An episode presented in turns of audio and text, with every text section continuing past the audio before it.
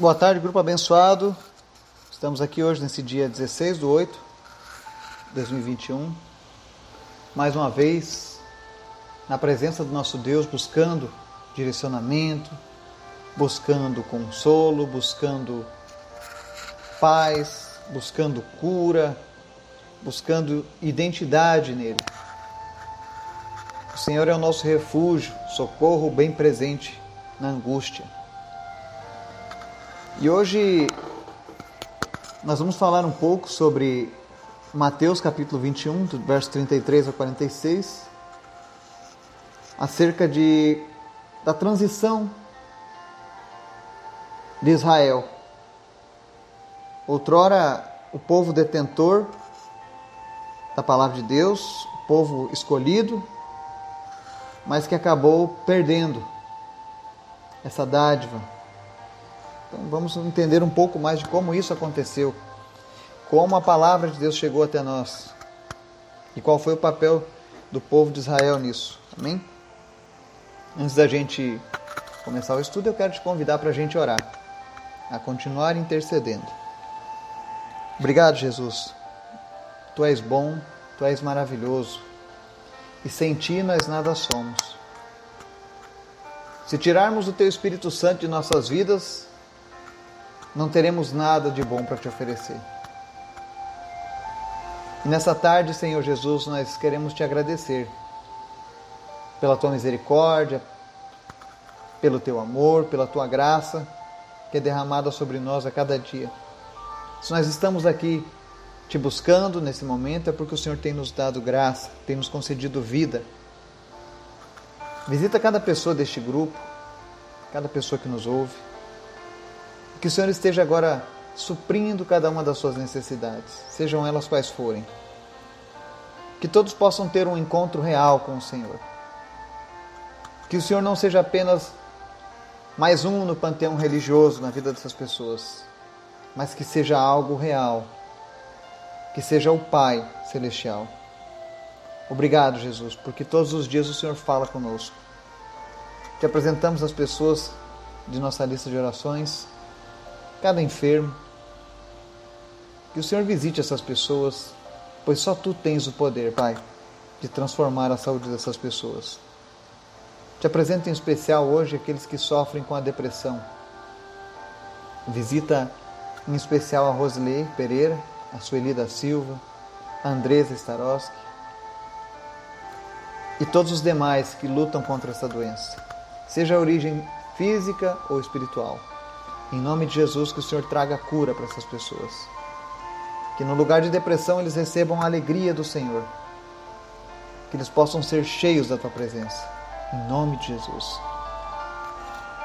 Também te agradecemos, meu Deus, pelo João Luiz e pelo Laurindo, porque até aqui o Senhor tem nos ajudado. Continua a tua obra, Senhor. Continua, meu Deus, se movendo através deles até a completa cura, em nome de Jesus. Nós repreendemos o espírito de morte, repreendemos as enfermidades, repreendemos tudo aquilo, Deus, que não te agrada na vida deles. E te pedimos, em nome de Jesus, fortaleça as famílias, para que a cada dia continuem perseverando em Ti, Pai. Fala conosco através da Tua palavra e nos ensina nessa tarde. Em nome de Jesus. Amém. Mateus 21, 33 a 46 diz assim: Ouçam outra parábola. Havia um proprietário de terras que plantou uma vinha. Colocou uma cerca ao redor dela, cavou um tanque para prensar as uvas e construiu uma torre. Depois arrendou a vinha a alguns lavradores e foi fazer uma viagem. Aproximando-se a época da colheita, enviou seus servos aos lavradores para receber os frutos que lhe pertenciam. Os lavradores agarraram seus servos, a um espancaram, a outro mataram e apedrejaram o terceiro. Então enviou-lhes outros servos em maior número, e os lavradores os trataram da mesma forma. Por último, enviou-lhes seu filho, dizendo: A meu filho respeitarão.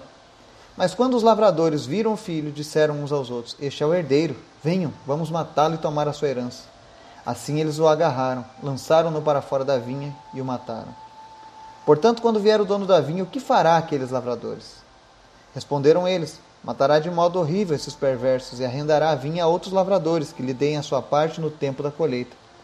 Jesus lhe disse: Vocês nunca leram isso nas Escrituras? A pedra que os construtores rejeitaram tornou-se a pedra angular. Isso vem do Senhor e é algo maravilhoso para nós. Portanto, eu digo que o reino de Deus será tirado de vocês e será dado a um povo que dê os frutos do reino. Aquele que cair sobre esta pedra será despedaçado, e aquele sobre quem ela cair será reduzido a pó. Quando os chefes dos sacerdotes e os fariseus ouviram as parábolas de Jesus, compreenderam que ele falava a respeito deles e procuravam um meio de prendê-lo, mas tinham medo das multidões, pois elas o consideravam profeta. Amém? Essa talvez seja uma das passagens mais claras e objetivas da Bíblia, aonde Jesus começa a condenar a religiosidade de Israel, o erro dos líderes espirituais daquela época, na conduta da palavra de Deus.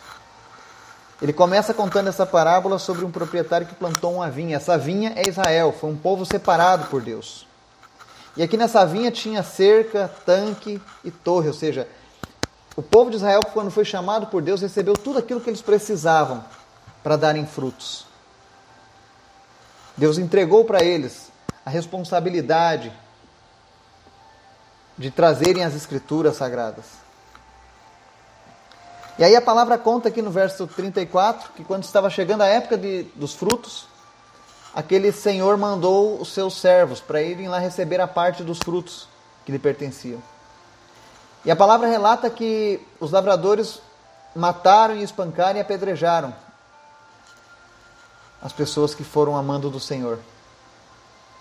Da mesma maneira, como muitas vezes ao longo da história de Israel, muitos profetas foram apedrejados, espancados e mortos.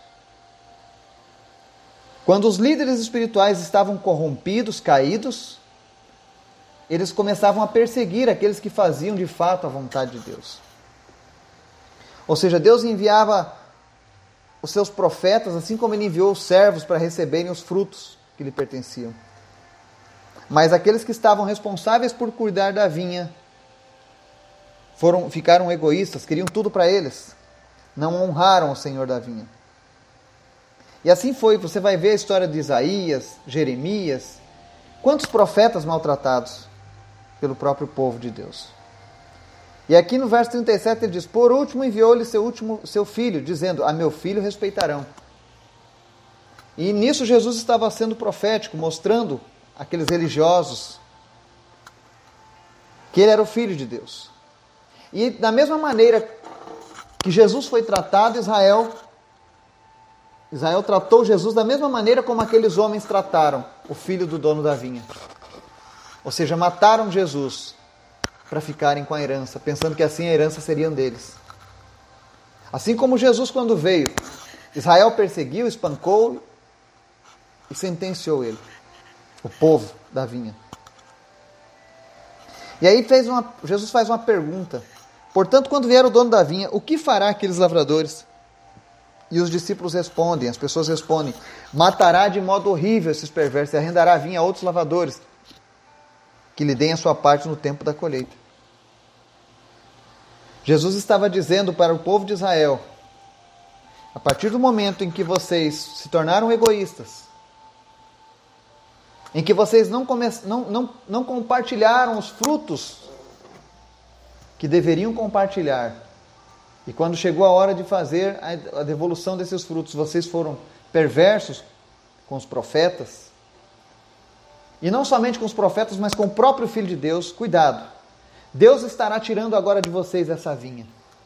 E vai entregar para pessoas de outros locais que tomarão conta dela a partir de agora. Ele diz: Portanto, eu digo que o reino de Deus será tirado de vocês e será dado a um povo que dê os frutos do reino.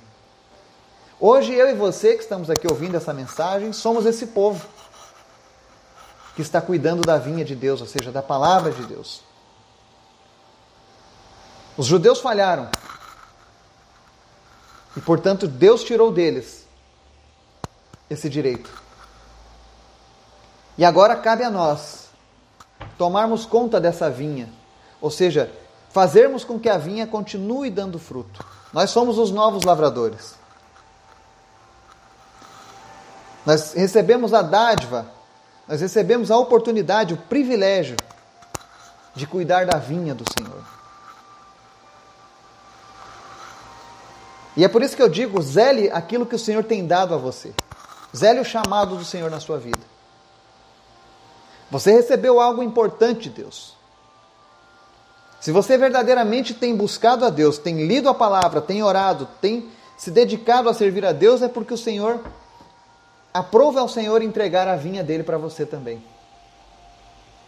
Então continue fazendo com que essa vinha dê frutos, ou seja, anuncie o evangelho, compartilhe a palavra de Deus com outras pessoas. Porque chegará um tempo em que o Senhor vai requerer de mim e de você os frutos desse, dessa vinha. É muito bom receber uma dádiva dessas, como uma vinha, com tudo pronto. Mas existe um preço. E nós precisamos zelar por ela. Então guarde aquilo que você tem recebido do Senhor, a tua salvação, a vida eterna, as vitórias. Que nós possamos a cada dia estar vigilantes para a gente não cometer o erro de Israel. Ninguém é detentor absoluto dessa obra de Deus. Não existe a igreja preferida de Jesus. Não existe a primeira igreja cristã do mundo. A melhor igreja não existe. Existe o povo de Deus, os, os lavradores que estão cuidando da vinha. Se você faz parte dessa vinha, cuide dela. Porque chegará um tempo em que o Senhor estará voltando para ver os frutos dessa vinha. A palavra de Deus diz que nós teremos que dar conta do sangue inocente. Ou seja, das pessoas às quais nós tivemos a oportunidade de falar do Evangelho, às quais nós tivemos a oportunidade de compartilhar a palavra de Deus e não falamos. Alguns não falaram porque não era politicamente correto fazer isso, afinal temos que respeitar as religiões. Outros não fizeram porque a sua vida não estava no altar de Deus, portanto eles não tinham exemplos que corroborassem com aquilo que eles estavam falando. Outros por puro comodismo e preguiça. Eu prefiro ficar em casa do que fazer isso. A Bíblia diz que nós teremos que prestar contas um dia a Deus. Então não perca as oportunidades de fazer com que essa vinha dê frutos, ou seja, de compartilhar o evangelho da salvação. Existem pessoas perecendo agora no mundo. Existem pessoas, por exemplo, no Afeganistão nesse momento que estão lá desesperadas. Há muito tempo atrás eles fizeram uma escolha sobre quem seria o Deus da vida deles. E hoje eles estão pagando por isso, infelizmente. E nós temos irmãos e irmãs que estão agora nesse momento também sentenciados à morte por amor a essas pessoas. Pessoas que, mesmo sabendo do risco, foram para lá anunciar o Evangelho, tentar de alguma maneira oferecer Jesus, salvação e vida eterna para essas pessoas. E quando Deus vier requerer deles o fruto, com certeza Deus vai se alegrar na vida dessas pessoas. Porque eles estão honrando o Senhor da vinha. Que eu e você também possamos ter esse sentimento de honrar a Deus, de honrar o Senhor da vinha. Que eu e você tenhamos essa consciência de que nós somos hoje os lavradores. E essa vinha precisa dar frutos. E ela precisa honrar a confiança que foi depositada em nós. Então não perca oportunidades. Viva o Evangelho. Mas não somente isso, compartilhe o Evangelho. Leve o reino de Deus para aqueles que ainda não conhecem. Porque nós somos privilegiados por poder fazer parte desta grande obra. Que o Espírito Santo de Deus fale ao seu coração. Te desperte a cada dia para que você possa andar cada vez mais e mais na presença do Senhor. Que o Senhor te abençoe em nome de Jesus. Amém.